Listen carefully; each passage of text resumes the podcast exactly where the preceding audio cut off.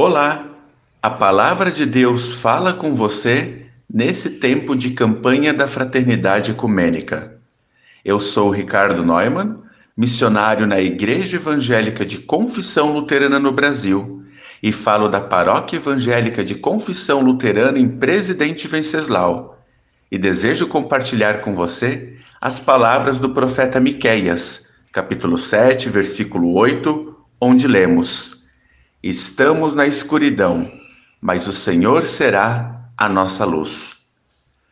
O profeta Miqueias era alguém capaz de reconhecer as injustiças do mundo que o cercava. Um mundo onde as pessoas mais próximas, em muitas vezes, são as que mais nos machucam. Miqueias também era humilde para reconhecer que pecava contra Deus, mas também reconhecia a autoridade de Deus para julgar e salvar os seus. Por isso, ele reconhecia que, em meio à escuridão que nos cerca neste mundo, o Senhor é a nossa luz.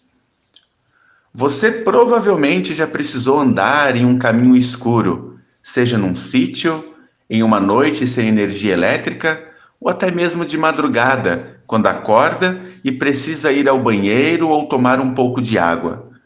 Como é difícil caminhar em meio à escuridão. Não vemos o caminho e, como consequência, nos chocamos com obstáculos, esbarramos em paredes em alguns momentos, somos tomados pela insegurança da escuridão. É muito mais fácil seguir o caminho quando ele é iluminado. Assim podemos desviar dos obstáculos e sentir a segurança ao andar por um caminho certo. O mundo do profeta Miqueias é o mesmo mundo em que vivemos hoje. Um mundo onde testemunhamos diversas injustiças. Um mundo em que muitas vezes nos faz sofrer, seja por nós mesmos ou pelo sofrimento de outros próximos a nós. Mas não é um mundo perdido, porque, como declarou Miqueias, o Senhor é a nossa luz. Quando estamos unidos a Deus, conhecemos a Sua palavra e estamos dispostos a praticá-la. Aprendemos a consolar e a nos deixar ser consolados. Aprendemos que há muito a se pedir, mas também há muito a se agradecer. Junto de Deus, aprendemos que o caminho a seguir pode não ser fácil, mas é seguro, pois o Senhor está junto de nós o tempo todo. Oremos.